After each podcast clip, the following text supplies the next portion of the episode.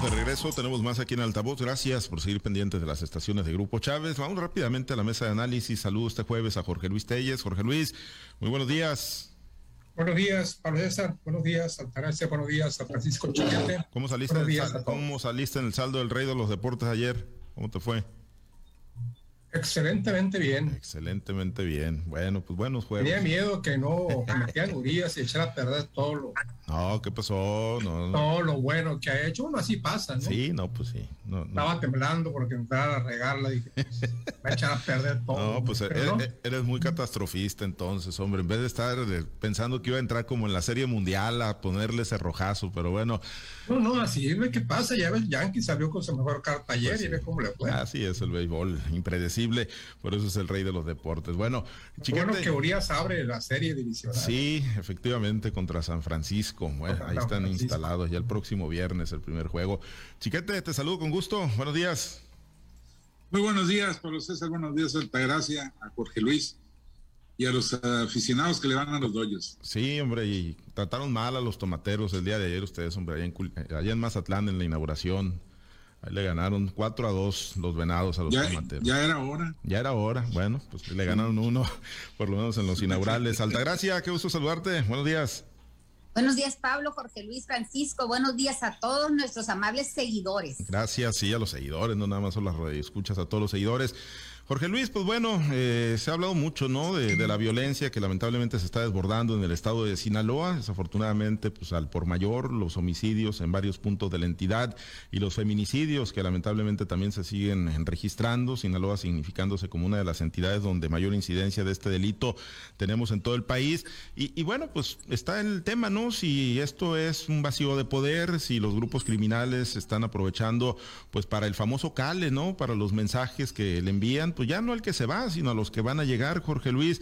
Eh, en función de eso, digo, con tanta experiencia acumulada y con tantas transiciones, Jorge Luis, que te ha tocado observar, eh, siempre en estos eh, momentos, en, el mes previo, digámoslo así, a la toma de protesta de las nuevas autoridades, ¿se da ese desbordamiento de la violencia que hoy estamos viendo en el estado de Sinaloa? Mira, no sé si siempre, ¿no? Pero sí es un fenómeno que se da de manera habitual y tan se da que pues ahí queda la, frase, ¿no? La frase muy hecha de que están despidiendo al que se va y calando al que se viene. Es una frase, un lugar común que se aplica siempre en esta clase de situaciones. Lamentablemente no, porque Sinaloa venía manejándose con una tasa muy aceptable en cuanto a índices de, homicidios y feminicidios, no, feminicidios siempre ha tenido ese problema, de ahí que, de ahí que se decretara la, el llamado de emergencia para la, para, la violencia de género, cuando justamente entró el gobierno de Kirin Ordaz, una alerta pues que ha servido de poco, ¿no? Porque en realidad la gente cree que mis mujeres, por ejemplo, está para, para, para impedir la, la violencia, los asesinatos contra las mujeres. Y no, en realidad las mujeres tienen otro, otra función. Para eso están los cuerpos policíacos, para eso está la fiscalía. Sin embargo, pues es muy importante la asesoría, la prevención que puede dar a las mujeres, cosa que hasta ahorita, como vemos, no ha surtido efecto, porque lamentablemente, ¿no? Los, si un homicidio es, es, muy lamentable, pues peor es cuando se trata de una mujer, y peor en este caso de Sinaloa, que casi todas las mujeres pues son prácticamente jovencitas, algunas casi unas niñas, y casi todas muy guapas, ¿eh? Yo no me explico por qué, por qué se da esa violencia contra esta clase de, de mujeres atractivas, jóvenes que tienen toda una vida por, por vivir y en el caso de la, de la, de la delincuencia, la violencia generalizada, pues, eh, ¿qué te puedo decir? O sea, ¿qué, ¿qué, podemos decir que no se haya dicho ya en este momento? Un fracaso, un fracaso en el programa de seguridad, empezando con el programa que viene, que emana del gobierno federal de abrazos, no balazos, porque aquí en Sinaloa, si lo vemos, pues toda la violencia es generada por, por la delincuencia organizada, que está prácticamente pues hace las cosas, hace lo que le viene en gana, no tiene ninguna, no tiene nadie que lo detenga, al contrario, o sea, si a un balazo lo, lo regresas con un abrazo, pues tiene el autobalazo y al que te va el abrazo, pues hasta ahí llegó. Yo creo que es un problema muy delicado, muy serio, que ahora que entra el gobernador Rubén Rocha, pues con el respaldo que está del gobierno federal, yo lo digo, se va a resolver, porque parece que al gobierno federal poco le interesa poner un alto a la violencia, más cuando viene del crimen organizado. Pero pues algo se tiene que hacer porque si no, si no se toman acciones definitivas, pues inaugurará pronto, pronto hasta otra vez dentro del top 10 del índice de homicidios del, de, de nuestro país. Esperemos con muchas ansias cuáles son las políticas o pronunciamientos o los posicionamientos que hará Robert Rocha, que seguramente los hará del conocimiento público antes de que empiece su mandato. Sí, terminan, Chiquete, por, por opacarle al gobernador Quirino Ordaz, a quien se va, eh, pues todos estos hechos que lamentablemente se están presentando en el estado de Sinaloa, esta ola de homicidios, su pues estrategia o sus resultados de los que tanto ha presumido en materia de seguridad.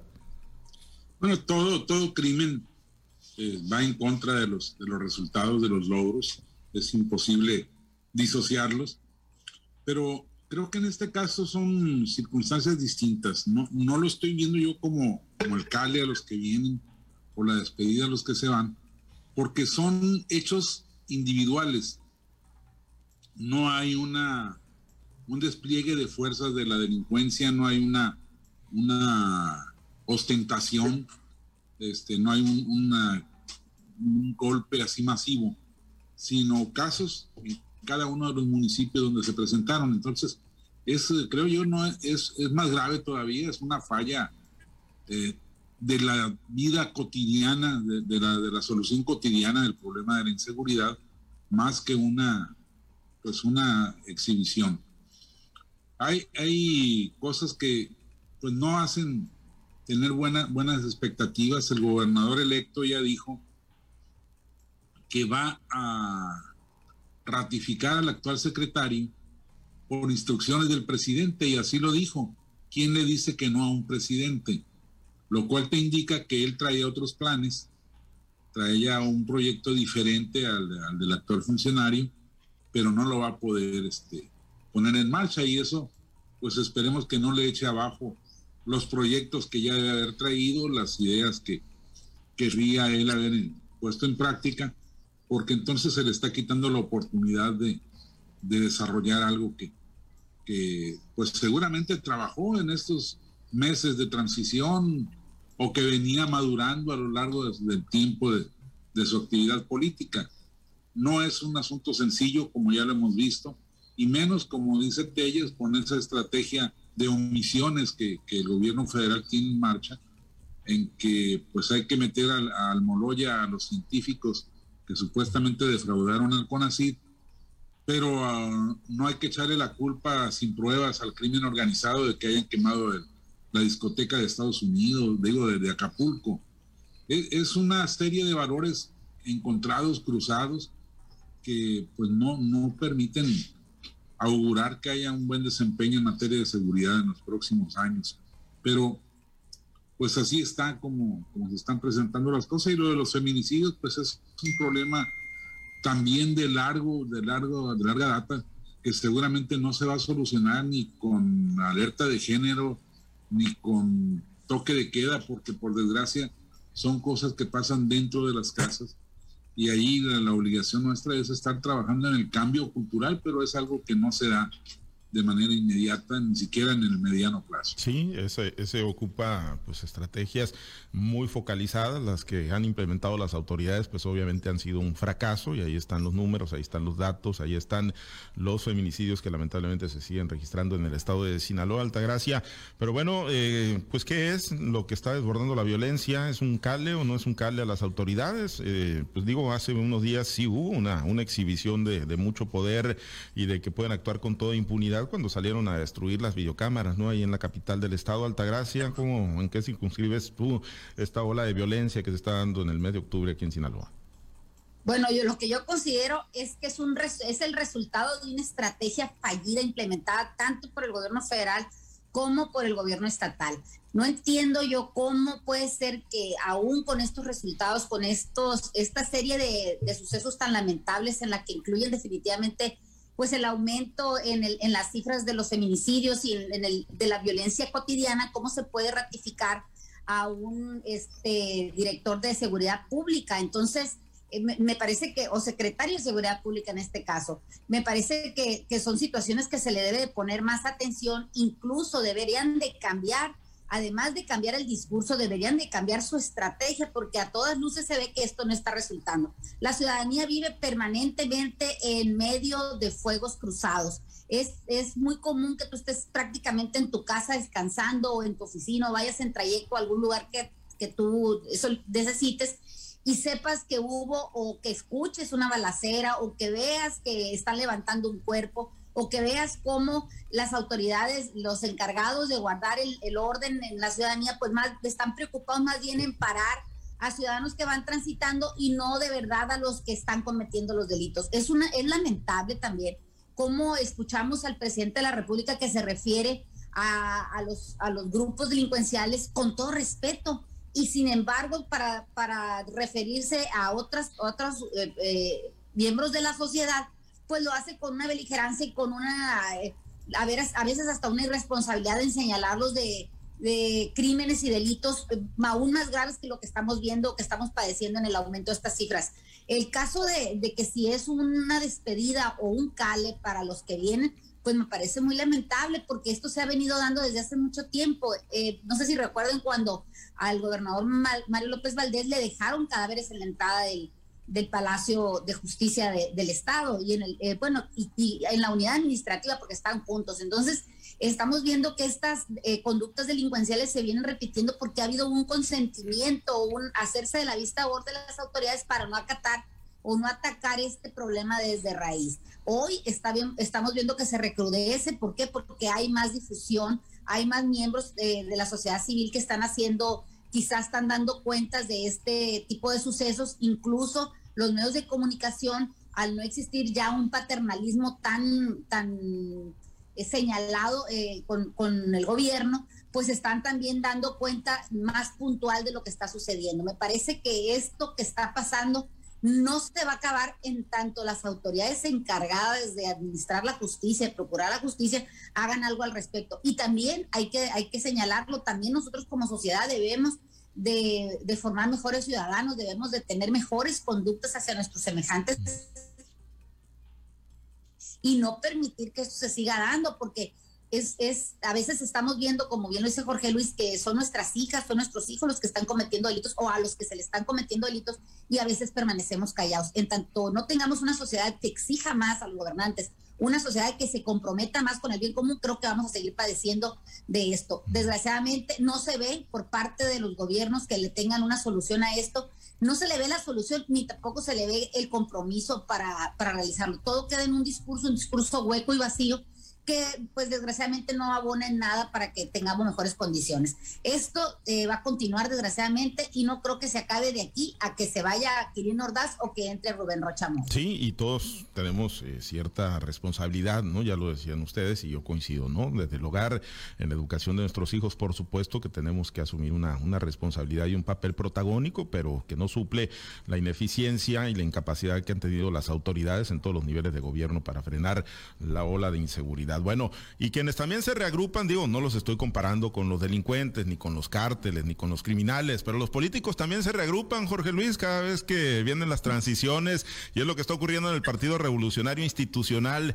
Eh, ayer eh, se dio a conocer que Mario Zamora Gastelum, el senador, pues queda ahí como secretario general adjunto de la presidencia con Alito Moreno, de la presidencia del CEN del PRI. Pues mensaje claro para el priismo del estado de Sinaloa, Jorge Luis. Mira, las secretarías generales adjuntas no es así, así como mucho que tengas que presumir, porque hay un montón, ¿no? Cuando alguien anda desocupado, lo nombra secretario general adjunto a la presidencia. No creo que sea el caso de Mario Zamora, quizá le están dando un poco de calorcito, porque no creo yo, por más que él demuestre lo contrario, no creo que ya se haya recuperado de la derrota electoral de, junio pasado. Yo siento que le están dando calorcito, pero lo que me inquieta es el, el agregado, ¿no? Final que va a estar encargado de las, eh, diciendo pues que va a estar al pendiente de los cambios. Eh, lo dicen con otras palabras, ¿no? Pero básicamente es eh, estar atento a los cambios de, de, directivos, de presidente, de secretario general de los estados y aparte también en, en, en, época de elecciones, es decir, que, estaría al pendiente de los procesos electorales, cosa que en Sinaloa, pues, de aquí a tres años no creo que aguante mucho tiempo, para la, influir en la decisión de candidatos, pero sí puede influir en la decisión de, del presidente del Comité Directivo Estatal del PRI, que es lo que está más cerca. Y bueno, por un momento se llegó a pensar que Mario Zamora iba a estar al margen de este proceso, pero una vez que se le da este nombramiento como secretario general adjunto, que te digo eso y nada, pues prácticamente debe ser lo mismo, ¿no? Cosa para engrosar el currículum, pero sí la responsabilidad específica que se le concede y que se le que puntualiza muy bien el presidente del CEN del PRI. Te digo, no se pensaba en Mario Zamora como factor influyente en la decisión, una vez que definitivamente que Ordaz Coppel no va a preocuparse ya por el cambio en la, en la presidencia del PRI. Yo veo a Quirino, lo veo así como, bueno, pues ahí los dejo y que el más listo pues se freía el más tontejo, ¿no? Yo ya me voy. Y sí, efectivamente él ya se va, ya se va para España. Es una, un nombramiento que al parecer va a correr muy rápido el trámite. Yo creo que para enero, febrero estará ya despachando en Embajada de México en Madrid. Y pues aquí, aquí que cada quien se raje con sus uñas, vamos a ver, va a estar interesante la contienda entre los grupos políticos. Pues el de Quiro ya no, él ya se va, no tiene ningún interés pero hay grupos que sí tienen interés, ¿no? Está el grupo de, de, Juan Villán, de José Aguilar Padilla, esencialmente, y del grupo de, de los diputados locales, que esencialmente pues responden a, las dos voces, ¿no? A la de Aguilar y en el caso también a Quirino Das Coppel. Por ahí que creo yo que vaya a tomarse la decisión. Está Faustino Hernández también, que podría ser un agente libre, no responder ni a Jesús Aguilar, ni a, ni a Ordaz, él respondía más bien a Mario López Valdés. Pero bueno, pues así están las cosas y, había que pensar qué hilitos mueve Mario Zamora en el Comité Ejecutivo Nacional de PRI para influir en la decisión del presidente del PRI en Sinaloa. Pues sí, vamos a ver finalmente. Y, a partir del 31 de octubre, Chiquete, una vez que ya Quirino Ordaz deje de ser pues el primer priista, digo, si es que todavía algún priista lo reconoce como tal, ¿no? A Quirino Ordaz Coppel en el estado de Sinaloa.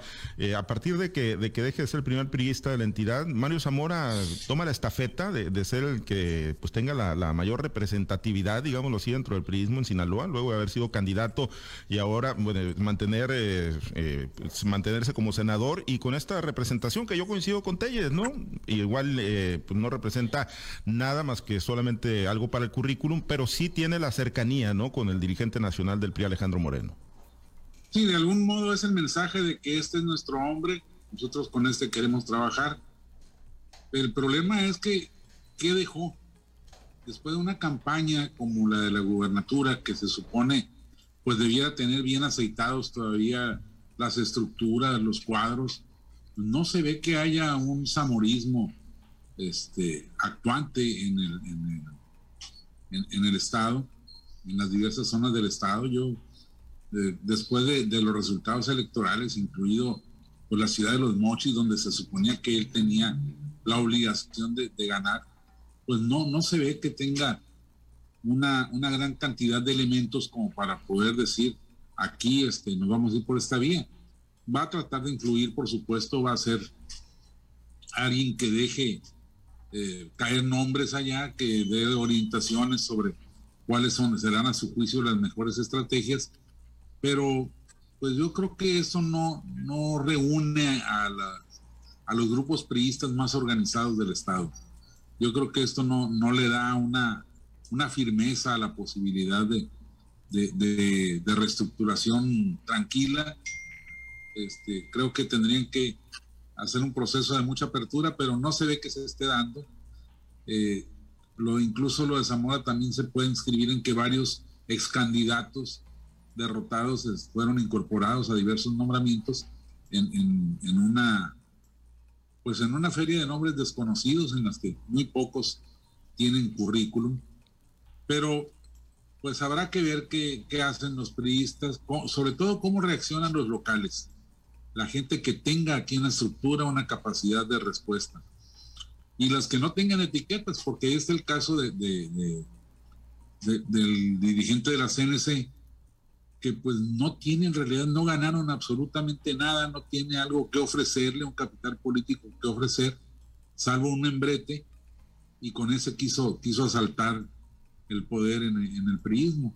Y así va a haber varios que seguramente van a, hacer todavía más dificultosa la, actividad del, de este cambio de dirigencia. Y es que, Altagracia, si ese va a ser el razonamiento, eh, los que pudieron ganar algo, pues yo creo que finalmente, pues nadie, ¿no? Nadie ganó prácticamente. Nadie. Nadie, se quedó con alguna parcelita, digo, salvo la del municipio de Sinaloa, con María Beatriz León Rubio, pero pues difícilmente le alcanza para un tema de, de carácter estatal, pero pues nadie, Altagracia, entonces, digo, nadie tiene esa calidad moral de echar resultados electorales por delante del 2018 del 2021 para hacerse de la dirigencia estatal en este bombazo que le cayó al PRI eh, aquí en Sinaloa con la pérdida de todo el territorio, a excepción del territorio que, que señalas ahorita en Sinaloa, de Leiva, este, pues definitivamente no vamos a poder decir hay tal o cual persona que tenga los suficientes eh, cuotas políticas como para exigir ese, ese puesto. Lo que sí es un hecho que hacia adentro el PRI sí hay liderazgos.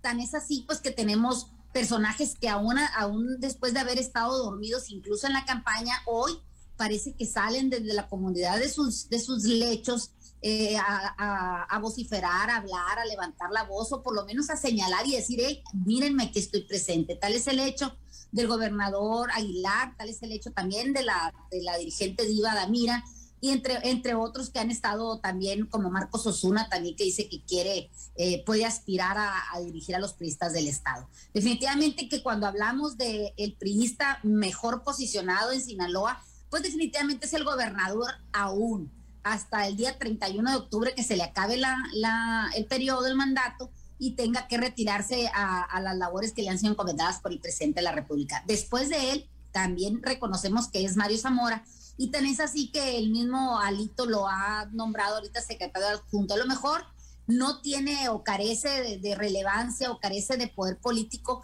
pero sin duda que a nivel nacional es el mejor posicionado y desde ahí, desde ahí nos debe de dar la idea de qué es lo que sigue para el PRI en Sinaloa. Definitivamente que están tratando de consolidar a Mario Zamora para dentro de los tres años que siguen para la, nueva, la nueva, el nuevo proceso electoral, mantenerlo vigente, mantenerlo en una posición que le permita quizás volver a aspirar a una reelección o quizás no creo que se regrese a una diputación federal, pero pues en, política nada se sabe. Lo que sí es un hecho es que lo están tratando de mantener con vigencia dentro del PRI, dentro del PRI en Sinaloa, eh, además de, su posición como senador. De los otros actores, cuando hablamos, por ejemplo, de un Faustino Hernández, eh, si bien es cierto, la CNC no tiene ningún este, posicionamiento, ninguna posición política ganada, también lo es que cuenta con la cohesión de, la, de todos los comités campesinos a nivel Sinaloa también se convirtió en un referente político en el proceso pasado electoral, donde se consideraba que Faustino Hernández podía ser el único que podía darle batalla a la gran maquinaria de Morena, cosa que no sucedió. Puede ser porque no le alcanzaron las fuerzas o quizás sí tuvo mucho que ver la operación política del partido de enfrente y de los aliados que se consiguió, ¿no? Ahora, el, el, el prisma de Sinaloa necesita forzosamente de un líder que de verdad pueda conjuntar esos grupos que, en vez de grupos ya parecen tribus y nos estamos este, enfrentando aquí a, tener tribus en el PRD, tribus en el PRI, tribus en Morena y también en, en Acción Nacional. Me parece que la oposición está un poco desconcertada, el Partido Revolución Institucional no es la excepción. Y me parece que si no se unen, pues desgraciadamente cada día de esos 250 mil votos o aproximados que tuvo Mario Zamora, pues definitivamente le, le, van a hacer falta un poco más si es lo que quiere consolidarse. Hay que trabajar duro si es que quieren llegar a posiciones mejores dentro de tres años o si no irremediablemente perderse en el olvido como lo que fue un gran instituto político. Muy bien, pues ya veremos, ¿no? Muy ad hoc a lo que ocurre ahorita. Eh, la serie que está acaparando atención, el juego del calamar, pues ahí se va, se va a ver a ver quién queda, eh, quién queda vivo, ¿no? En una especie de circo romano. Bueno, nos despedimos. Gracias, Altagracia. Excelente día. Sí, vi el video del juego del calamar con todos los este actores políticos y definitivamente pues el que está eliminando, el que está nominando y eliminando pues es el presidente de la República y pobres de aquellos que sigan en la esperanzados a que estando en otro partido les van a llamar. Bueno, que tengan un buen día. Gracias. Gracias, Jorge Luis. Muy buen día. Fíjate que voy a pensar Marcos Osuna. Sí. Podría ser una buena carta para la presencia del PRI estatal. Ya dijo que, que sí, que si lo ponen y que si está la posibilidad, que sí le interesa, que sí le gustaría. Lo dijo ayer desde los mochis. Pues sí está la posibilidad ahí de Marcos Osuna también. Tiene presencia estatal. Gracias, chiquete. Muy buen día. Pero, pero ¿cómo Marcos Osuna expresa esa gran oportunidad que le está dando Gerardo Vargas, hombre?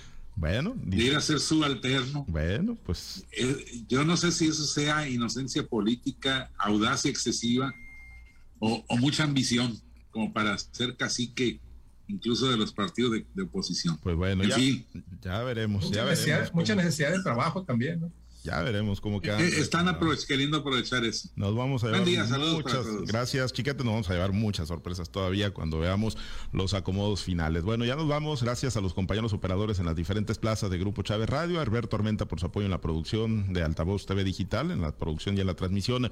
Eh, se quedan en la mazorca y buena música para usted. Manténgase conectado con nosotros a través de nuestro portal www.noticieroaltavoz.com. Soy Pablo César Espinosa, le deseo a usted que tenga un excelente y muy productivo día.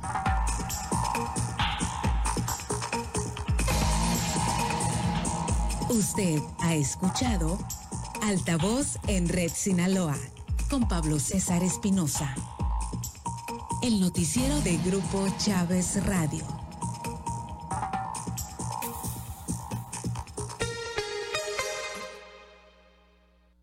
Tu radio local con Altavoz. Información que previene y cura. XHTNT 100.5 MHz.